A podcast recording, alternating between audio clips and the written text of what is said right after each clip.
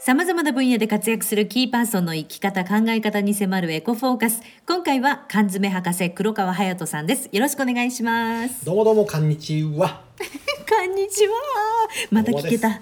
嬉しいです。え、感謝です。でしたっけ？あー出ましたね。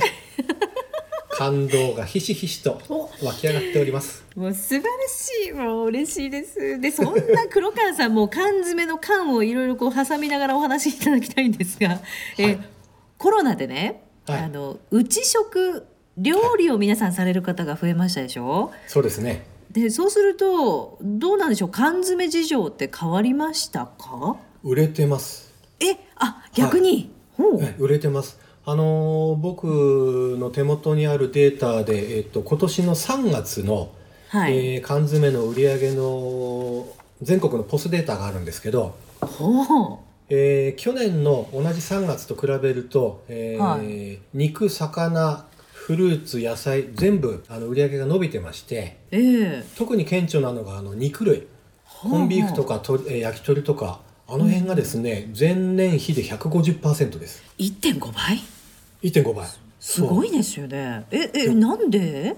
まああの皆さんお家で調理しなくちゃいけないということがあったのですけどそれプラスあの、3年前からずっとサバ缶ブームっていうのが続いてますので、はいえー缶詰に対する見方が昔とは違ってはあ。缶詰は料理素材として便利だなと皆さんに認識するようになったんですよですのでサバ缶を引き続き買う人が増えたのとええあとまあコンビーフはですねちょっと前に野崎のコンビーフがくるくる回す開ける方式をやめるとニュースになって話題にもなったので、はい。まあそういうきっかけがあって久しぶりにコンビーフ食べてみようかとかいう人も多かったんじゃないかなと思いますそうかあの缶詰でもあのスタイルが変わるっていうだけでそれだけ伸びるっていうのもやっぱすごいですよね。面白いですよねねえ。はいであとはあのちょっと黒川さんのはい。ブログなんかを拝見してると、リモートでうん。皆さんお酒を飲む方が増えて、あはい。はいはい。缶詰の需要も増えてるというような。はい。うん。あのリモート飲みっていうのが今日の時点でちょっと減ったらしいんですけど、まあはい。友人の情報からすると。ええただええ一時ハマってたやつは本当にあの普通に会って飲むよりもよっぽど楽しいって言って週34回やってる人いましたね。あそっか。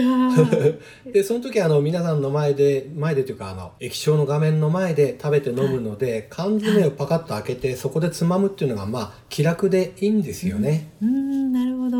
まあ気を使う必要のないリモート飲みですからそれで需要があったのかなという気もします、ああとはネットで買えるのもいいですよね。あそうなんですよねもう。今お取り寄せですからね何でもかんでもねえ。はいそう考えると缶詰ってすごくこうアナログな食べ物のようなイメージがあったんですけど、IT が進むとかなり相性いいですね。